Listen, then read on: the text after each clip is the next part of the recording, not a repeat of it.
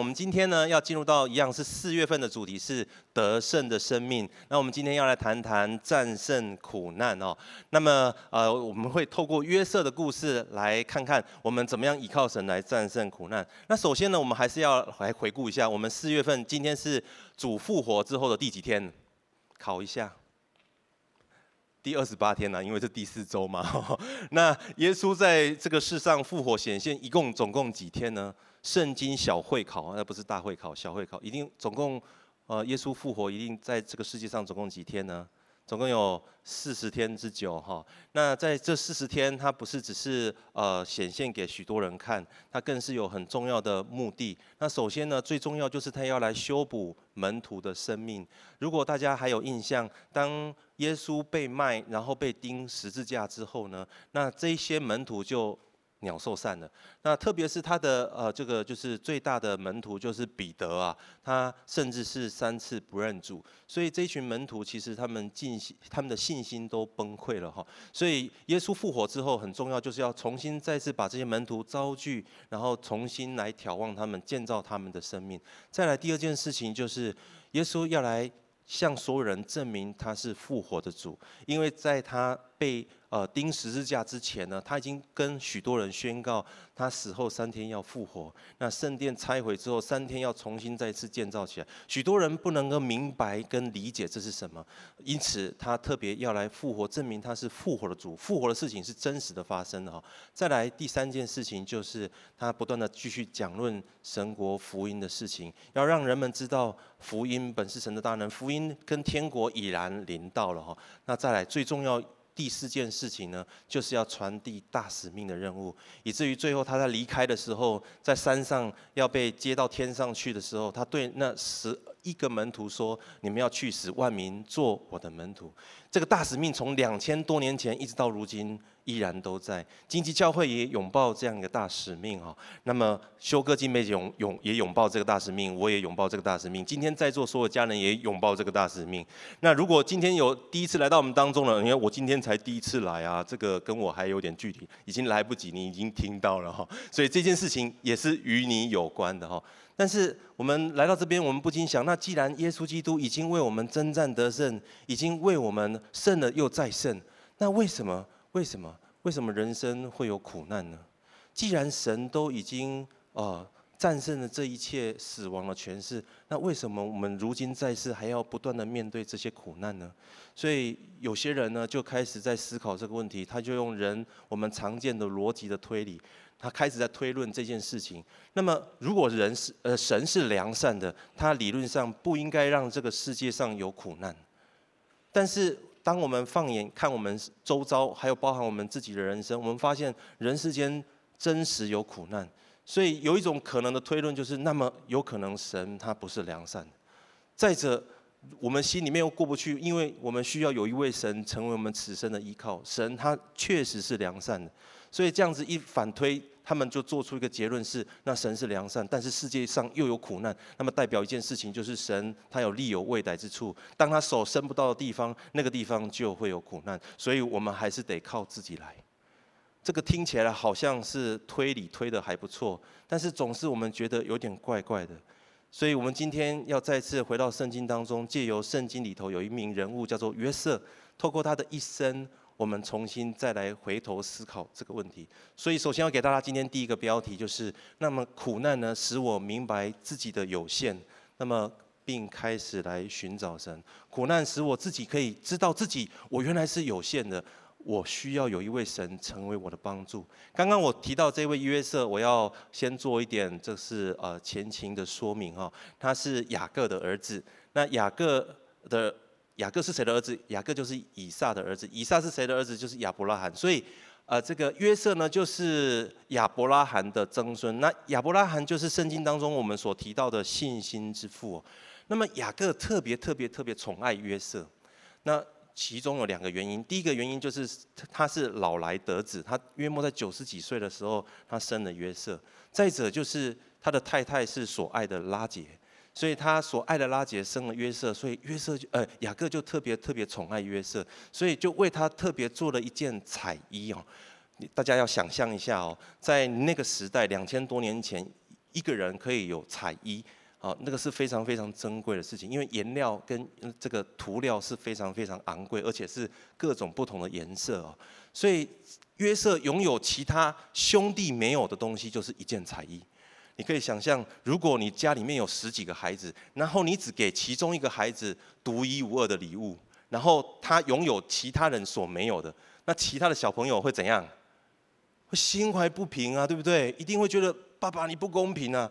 我们来看看经文怎么说，我来念给大家听。约瑟的哥哥们见父亲爱约瑟过于爱他们，就恨约瑟，不与他说和睦的话。这边不是只是讨厌、不喜欢、觉得不公平哦，是恨哦，有没有很强烈？非常强烈，所以每天都跟他说不和睦的话。看到约瑟来的时候，走开啦，闪开啦，然后或者是用酸他的方式。你看看那个穿彩衣的人来了，你看看，你看看，就是这个样子。你知道，当你每天跟你的兄弟姐妹这样子互相对话的时候，你难道不知道你的兄弟姐妹很讨厌你吗？甚至已经讨厌到一个程度，很恨你了吗？但是约瑟有在怕吗？约瑟没有在怕哦，他一样跟他爸爸讲哥哥们做了哪些坏事，他是哥哥们眼中的廖北亚。所以呢，你知道约瑟甚至是因为他有爸爸当靠山嘛，他做了一个梦，那梦见哥哥们跟他下拜，所以就跑到哥哥们面前，哥哥们，我今天有事情要跟你们讲。你你你你你你你去！你们这十个人，未来有一天都会跟我下拜。如果你是他哥哥，你的反应是什么？来看一段下一段经文，他的哥哥们就越发的恨他。所以这也埋下了一个导火线。当有一天事后，有一天约瑟去、呃、这个。牧场去看这些哥哥们，只有他跟他们哥哥们独处的时候，哥哥们就商议要把给把他给杀害。最后他们的选择就是把约瑟给卖掉。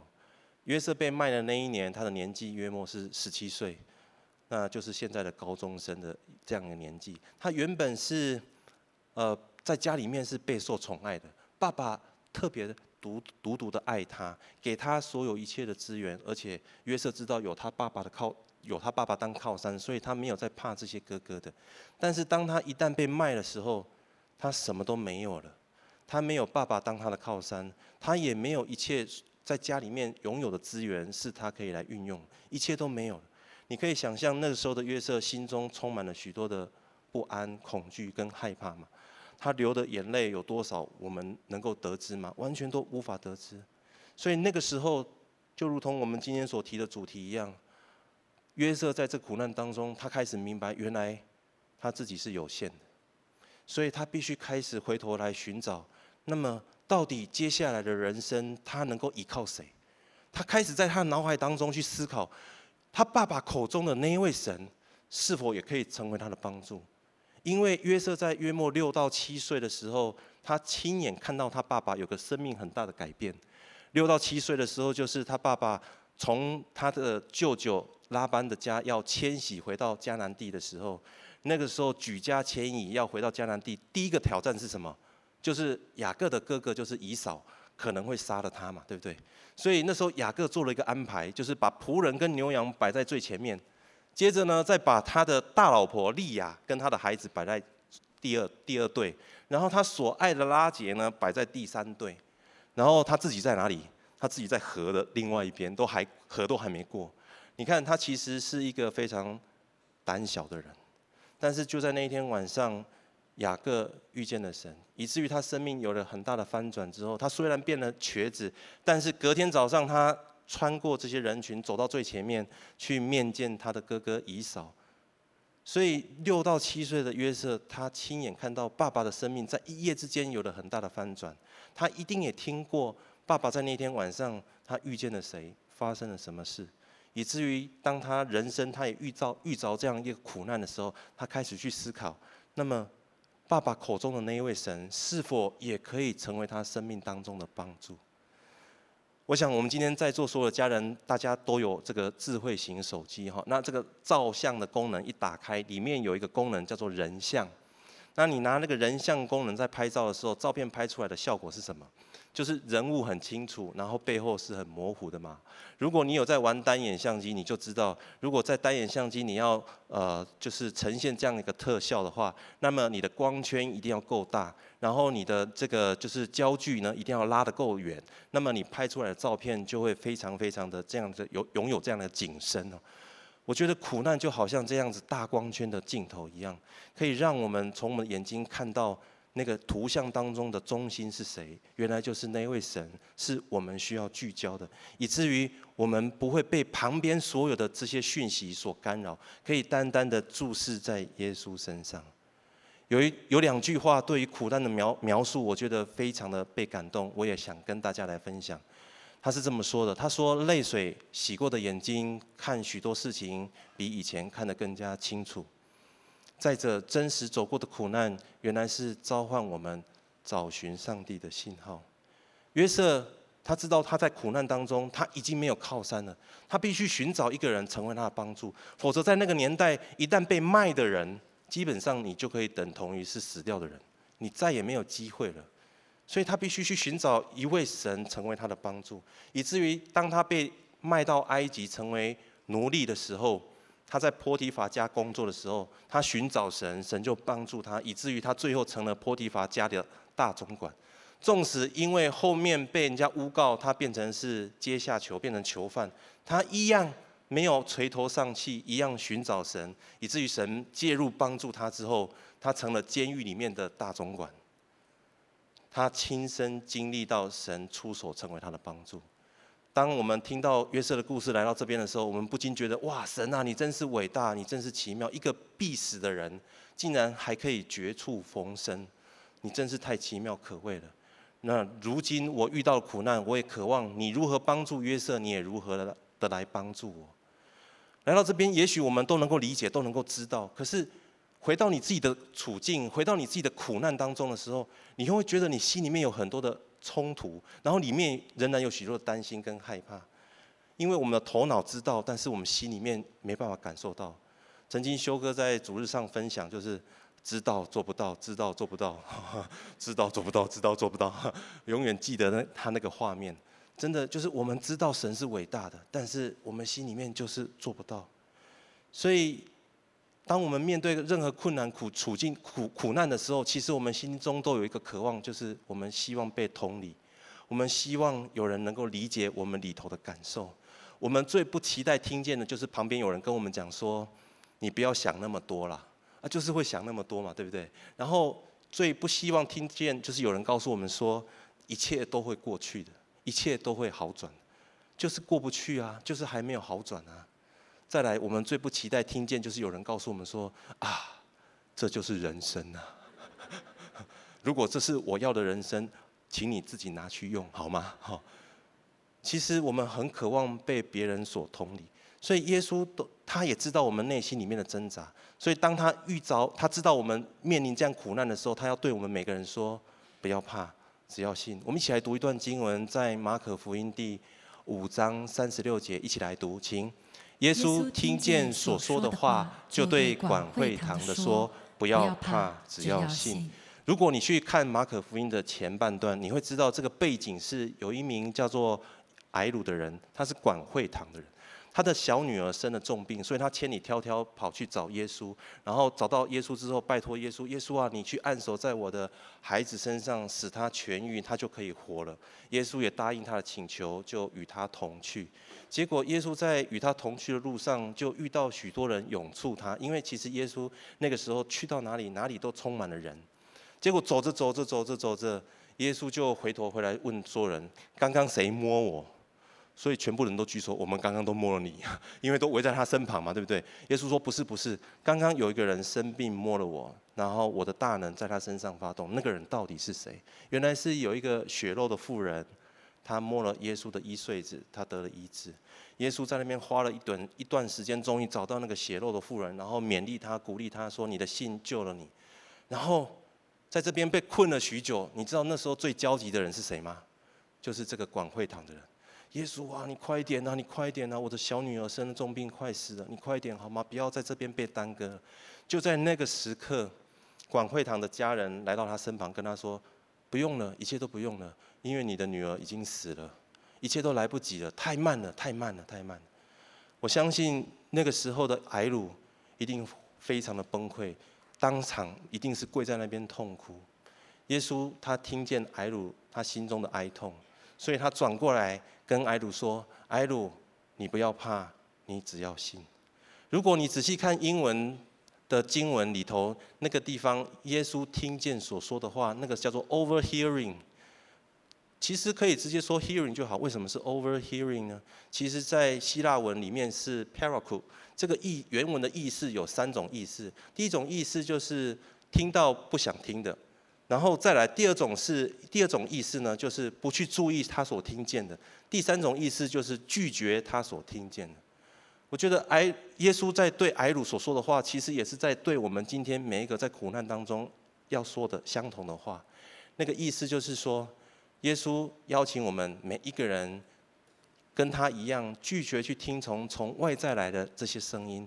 旁边的人给你很多的建议，然后旁边的人给你很多的一些的提示，这些的声音各式各样都有。但是耶稣好像邀请我们像他一样，先暂时把这些声音。先放在一旁，在这个时刻，在苦难，你遇到困难的时候，只做一件事情，就是单单聚焦在耶稣身上，然后继续不断的来寻求神。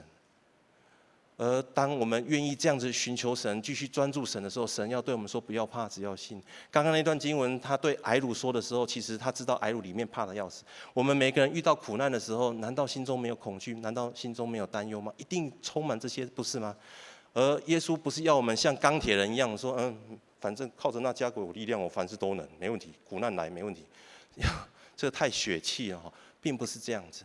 耶稣要我们能够明白一件事情，他知道我们内里的伤痛，也知道我们内里的苦痛，但是他要我们在这样的处境之下，急或不然，事情跟结果纵然不是我们想象，我们依然相信他是。全能的神，奇妙的测试，和平的君，永在的父，是医治伤心人的神，是与你我同在，是犹大的狮子，是为你我征战得胜的神。如果耶稣在两千年前他对睚鲁说这样的话，在两千多年后依然要对我们在座所有正在面临苦难的人也说相同的话，而我们要做的一件事情就是，我们需要选择相信。耶稣也要对你发出这个邀请。我好好不好？我们当中所有的家人，如果你愿意相信的，我们一起说阿门好吗？阿门。为什么世界上会有苦难？为什么就连耶稣也得从他的宝座上站起来，来到我们的的世界上，与我们经历这些苦难，最后被钉在十字架上，喝这十字架的苦杯呢？我想有一段话，我觉得我读了非常感动，也要跟大家来分享。他是这么说的：他说，神的儿子受苦致死。不是为了世人从此不再受苦，而是为了使世人所受的苦能够和他一样。如果耶稣基督今天在十字架上受了这个苦难而得了荣耀，那么今天我们每个人在我们的苦难当中，我们也要因着耶稣基督的缘故见证神的荣耀，以至于最终我们可以得着神为我们预备的荣耀。再者，耶稣基督死后三天复活，战胜了死亡，也代表一件事情：只要我们愿意相信这位神，我们也拥有复活的大能。有一天，我们面对死亡的苦难，无论是我们自己，无论是我们的家人的时候，我们依然知道那个复活大能在我们生命身上身上要来发动。有一天，我们都要经历这复活的大能。我相信，当我们在苦难当中，我们知道我们自己有限，我们开始寻找神的时候，我们就能够真实的经历神。第二个。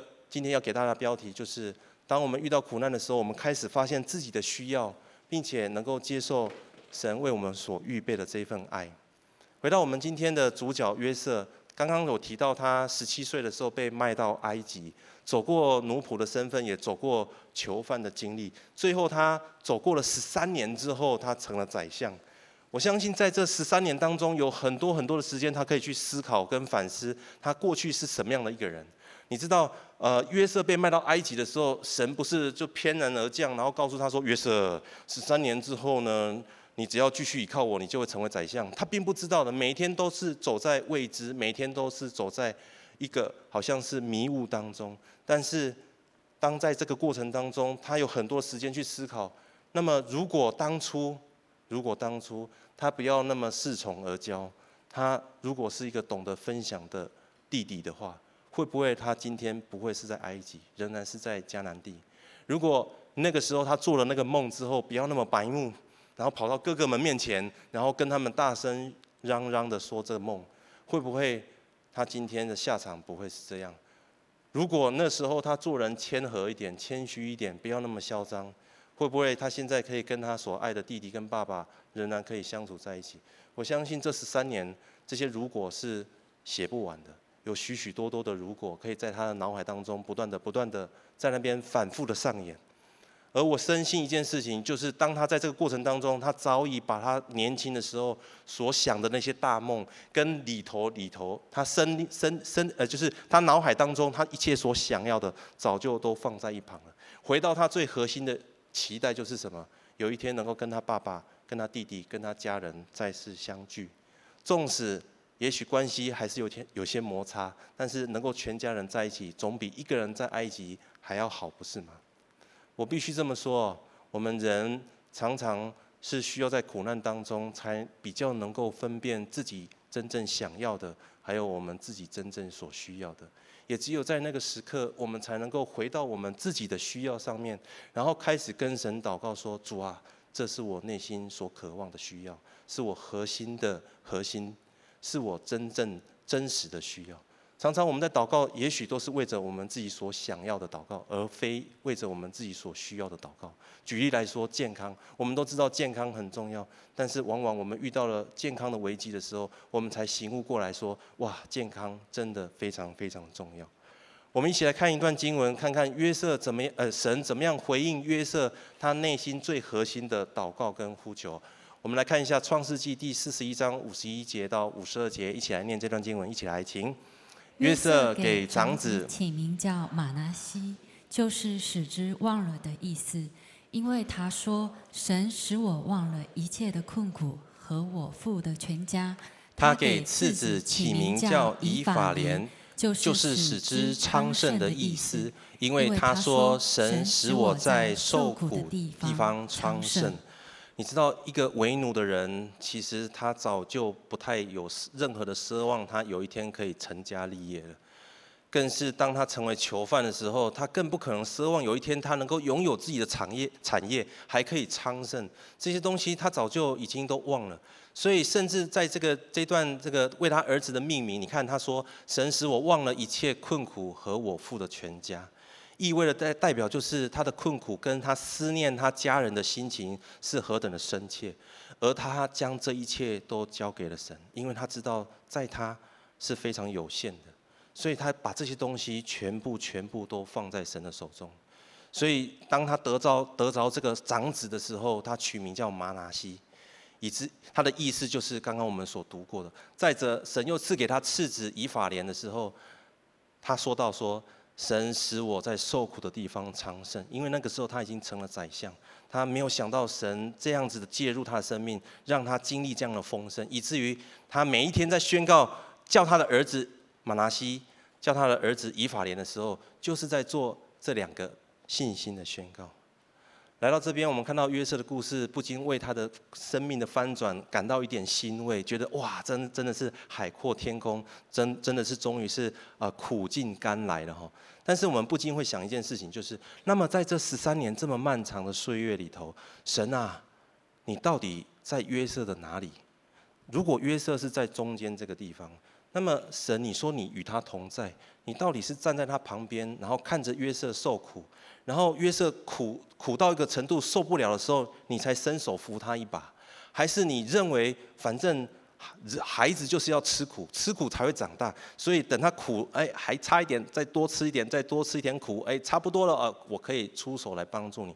请问神是用这样的方式在跟我们互动吗？如果神是用这样的方式来帮助约瑟，那么我们今天跟神来祷告，求他来帮助我，他会不会用这样的方式来对待我呢？我要告诉大家的是，神是与我们同在的神。他到底用什么样的方式与我们同在呢？其实很简单，就是感受我们所感受的一切。神不是站在我们旁边，他是在我们里面。以至于当我们内里有很多的伤痛，跟有很多的困苦，跟所有的许多的哀痛的时候，我们的感受，他百分之百都感受到了。我们来看一段经文，它是怎么描述？在以赛亚书第六十三章第九节，我们一起来念这段经文，一起来听。他们在一切苦难中，他也同受苦难，并且他面前的使者拯救他们。他以慈爱和怜悯救赎他们，在古时的日子常保抱他们，怀揣他们。你知道，这个是神要告诉我们，他与我们同在的图像。但是，因为我们人的理解跟认知力其实是非常有限的，我们不太容容易用文字的图，呃，用文字去转成图像。所以，你知道，神要向摩西显现他与他受苦的百姓同在的时候，他在燃烧的荆棘火当中来向摩西显现。你知道，那个被火烧是非常疼痛的，所以那个烈火就好像那个苦痛一样。那那个。燃烧的灌木就如同是神他的百姓跟儿女一样，当这个燃这个灌木在烈火当中，在苦难当中，如同他的百姓在受苦的时候，神让摩西看见，只要有神的同在，纵使人在苦难当中，也不会因此而被压毁，以至于看让他看见一棵树焚而不毁，就是有神的同在。你要神的爱到底要怎么样，让我们每一个人属乎他的儿女，真实的能够拥抱呢？就是当神，我们明白神与我们一起同受这苦难，甚至为我们来担当我们一切罪孽的时候，我们就知道这就是神的爱了。所以神是与我们一同受苦的神。所以我们今天在四月份主复活的这段时间，我们一直不断的去思考神为我们复活，然后他为我们征战得胜，我们更要。往里头走，我们要更加的明白，神是与我们一同受苦的神，甚至他为我们担当了一切的罪孽与苦痛，因为这就是神的爱了，这就是神为我们所预备这一份牺牲的爱。所以各位弟兄姐妹们，无论在母堂跟在分堂点跟在线上所有的家人，你愿意接受神为你所预备的这份爱吗？你愿意接受神的同在吗？如果愿意的，我们一起说阿门，好吗？阿门。而我们要接受这一份爱跟神的同在，很简单，就是当我们每一次祷告的时候，我们愿意把我们的心打开，邀请耶稣进到我们生命当中，成为我们的主。也许你会说：“可是我已经信主很多年，我都受洗了，为什么我还要做这个祷告？”那我就要问你了，在你的生命当中，你真的是你里头的每一个房间的主权，那把钥匙都交给耶稣了吗？我相信有些人只有客厅可以让耶稣去而已。有些人是厕所可以让耶稣去，有些人是主卧房可以让耶稣去，有些人是在他生命当中有一间密室是耶稣不能碰的。也许在你遭遇苦难的时候，耶稣很渴望与你一起承担这个苦难，同时他也不断的对你发出一个邀请是：那么孩子，你愿意把那把钥匙、把那个主权也交在他的手中吗？当我们愿意把我们人生的生命主权交在他手中，如同今天我们所看的见证一样，他经历这样神在他生命当中最奇妙作为的时候，他跟神做了一个祷告，说：“主啊，我愿意把我的一生奉献给你。”圣经上告诉我们说，神爱世人，将甚至将他的独生子赐给他们，叫一切信他的不至灭亡，反得有生。加拉太书第二章是这样说的：我已经与基督同钉十字架，如今活着不再是我，乃是基督在我里面活着。我如今肉身，我这个肉身活着是因信神的儿子，因他爱我，为我舍己，以至于我知道我不再是我自己了，我的主权是全然属于他的。也因此，当我们再次来到神面前，向他祷告，在苦难当中宣告说：“靠着那加给我力量的，我凡事都能做的时候，我们不是用理性在宣告，是用我们的心在发出这样的宣言，以至于神他的大能可以进入到我们生命当中。所以，给大家今天第三个标题：当我们在苦难当中的时候，我们真实经历神的大能，以至于我们可以在我们的余生全然的来依靠他。进入到第三个标题，我们先要讨论一个议题，就是那么一个人到底要如何真实明白神的大能？我们在敬拜的时候，我们常常会宣告：神，你是我的力量；神，你是我的盼望；神，你是我的山寨；神，你是我为我征战得胜的神；你是供应我一切的神。这个我们都能够宣告得出来，但是我们的心是否真实的能够拥抱呢？打个比方来说，当我们今天去到游乐园的时候，我们看到里头有一个非常刺激的云霄飞车，里头呃有人在坐这个云霄飞车，然后一边一边坐一边尖叫，然后我们光是用眼睛看，我们就觉得哇塞，天哪，好刺激哦！但是那个刺激感，你能够诠释的有多深？其实坦白说很有限，因为你没有坐过。如果你真的要能够描述坐这个云霄飞车有多么刺激，只有一个办法，就是你自己先坐过一遍。你去那边上下被摇晃一次之后，你就可以感受到那个刺激感有多强烈。而神的大能也是一样，我们要真如何真实明白神的大能，除非就是我们真实的经历过。当我们真实的经历过的时候，我们就明白神的作为是何等的难以想象。所以我们必须对着我们的主说：“主啊，我知道，当我在面临这个苦难的时候，我心里面仍然有恐惧、有害怕，但是我仍然愿意选择相信。”我仍然愿意想选择相信你，你是那一位奇妙测试全能神永在的父和平的君，你是为我征战得胜的神，因此我要照着神你的教导跟你的引导，委身在教会当中，接受教会给我的装备，也不断的透过圣经当中所有每一段经文，我真实的去把它应验出来，以至于我就能够经历到神你的大能。我相信，当我们每个人做了这个祷告之后，神就可以在我们生命当中拥有百分之百的主权，可以来运作我们的生命。回到我们今天所谈的约瑟的主这个主角的身上，约瑟在苦难在埃及的时候，我相信神不是在旁边，好像在欣赏他的黄金城碧玉街，然后看着约瑟是不是呃进展到哪个阶段，不是，他是与约瑟同在。以至于约瑟他可以在苦难当中，他经历神的大能。什么样大能呢？他靠着神战胜波提乏妻子的诱惑，抵挡情欲的试探。你知道那个时候他是奴奴隶，如果主人叫他做什么事情，他理当应该照办才对。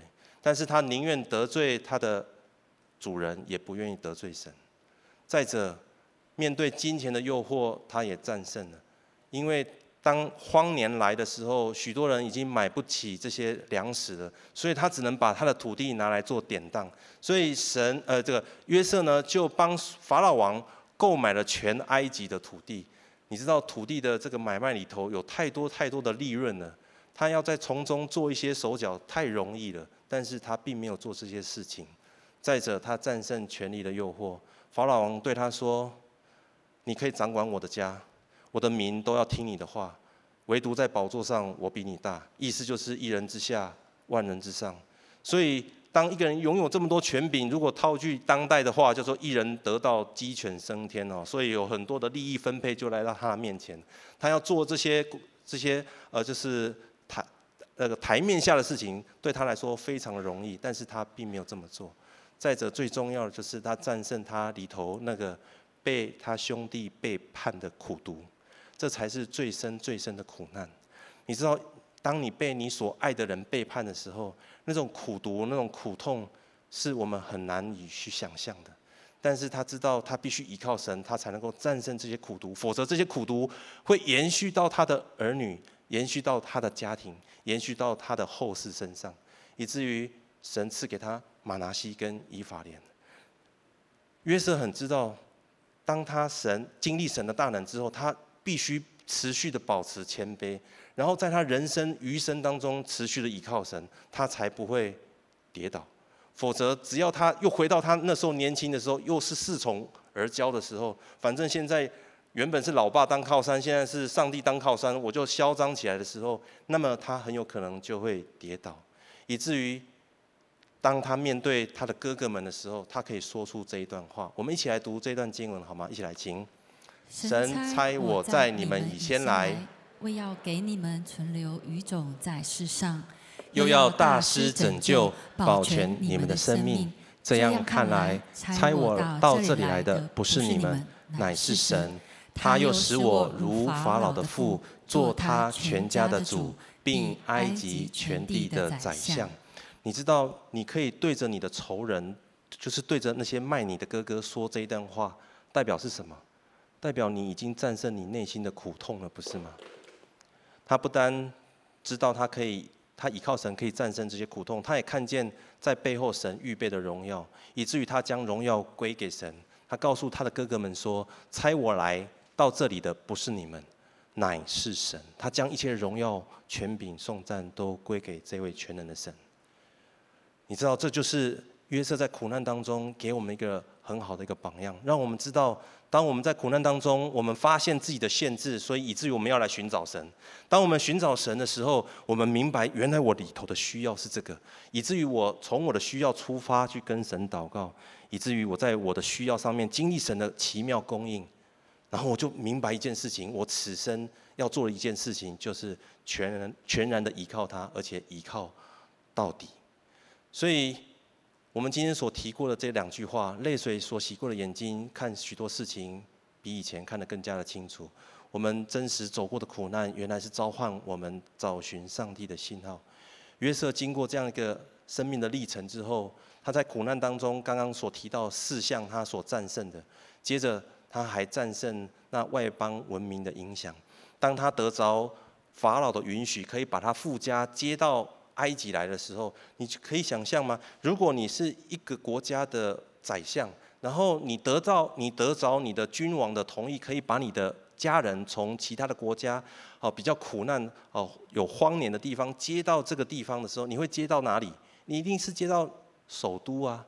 但是约瑟再三的叮咛他的家人，你一定要跟法老王说，我们是牧羊的哦，因为埃及人特别讨厌牧羊人。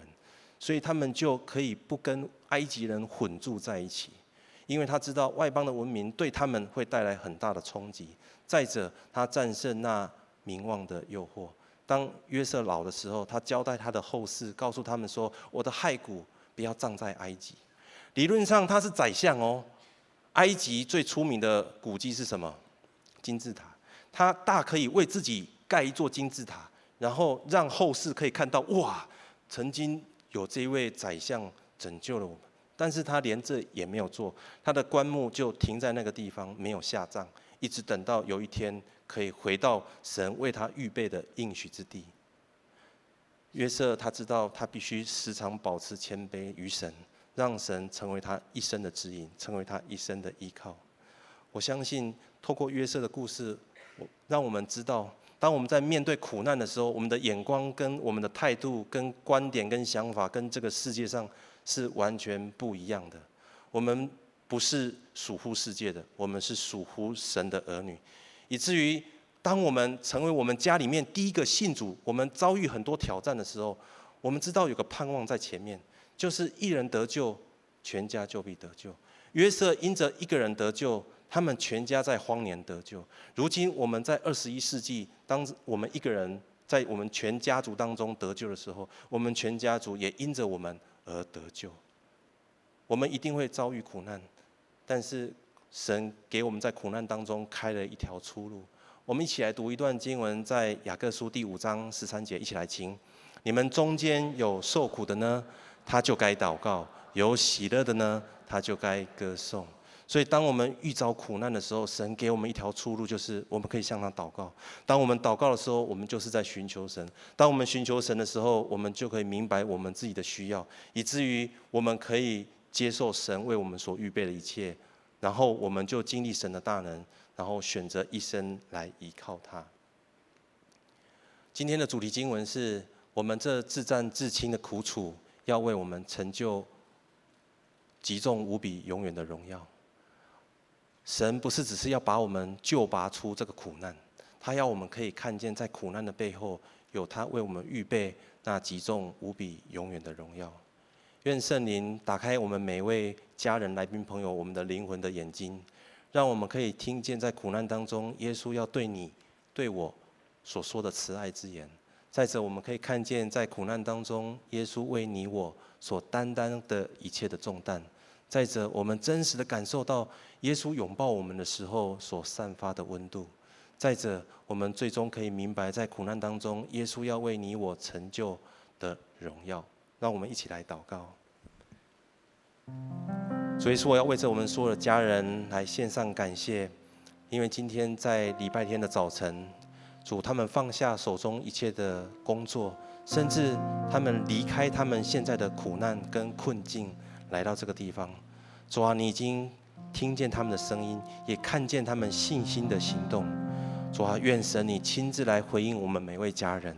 主啊，你亲自对他们发出你慈爱之言，对他们说：不要怕，只要信。在我们当中有些家人，我要特别为你来祷告。呃，我觉得领受到你最近面临一些困难跟挑战，这是你没有想象过的。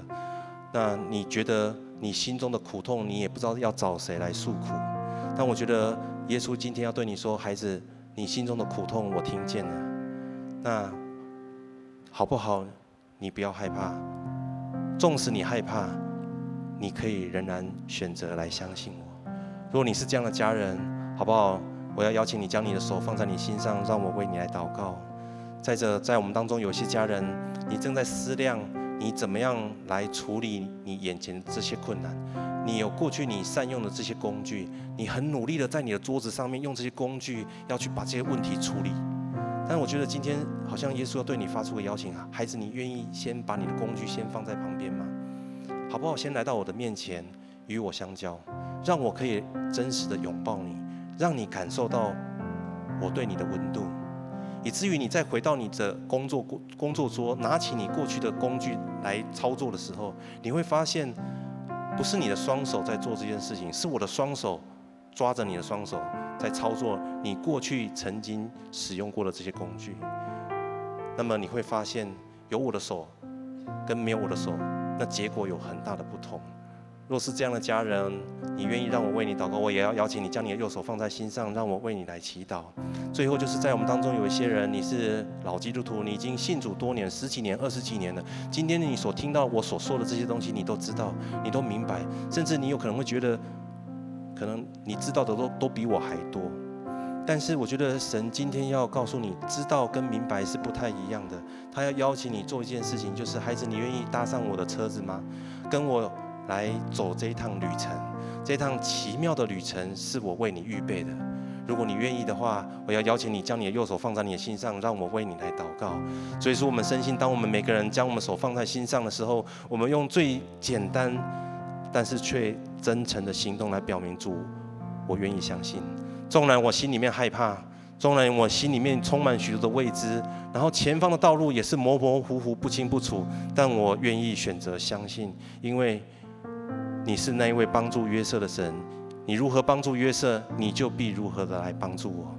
愿神你透过我眼前这个苦难，成就那极重无比、永远的荣耀。赞美神。同时，我要为着今天第一次来到我们当中的家人来祷告。如果你是第一次来到我们当中，我要邀请你跟着我一起做这个祷告，好吗？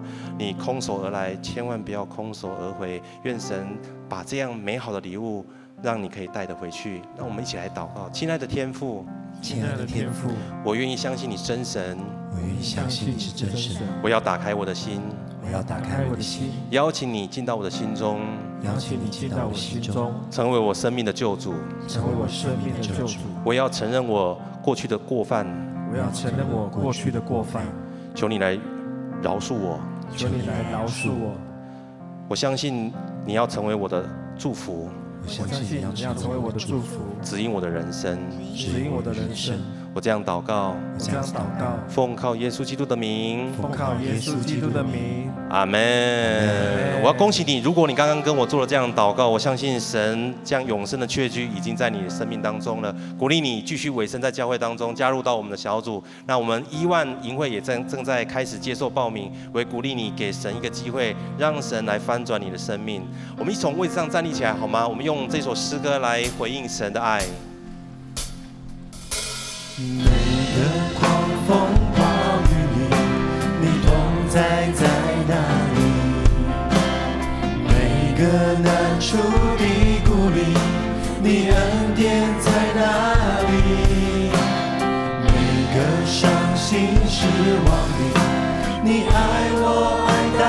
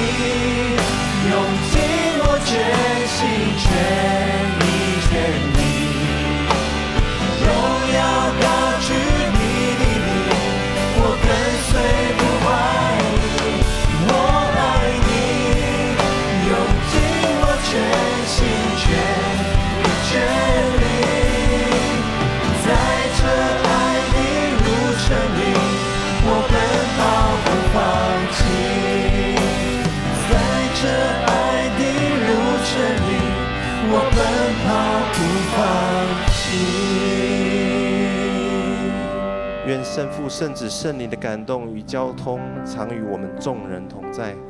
纵然我们四面受敌，我们却不被困住，因为神，我们众光之父的神啊，你是从上头而来的帮助，以至于我们面对苦难的时候，我们也可以依靠你来战胜苦难，化解危机。每一个危机在你手中就成为我们人生的转机。愿神你得着最大的荣耀，也愿神祝福我们每位家人，在我们的工作、家庭跟人际关系大大的蒙福。祷告奉靠耶稣基督的名，阿门。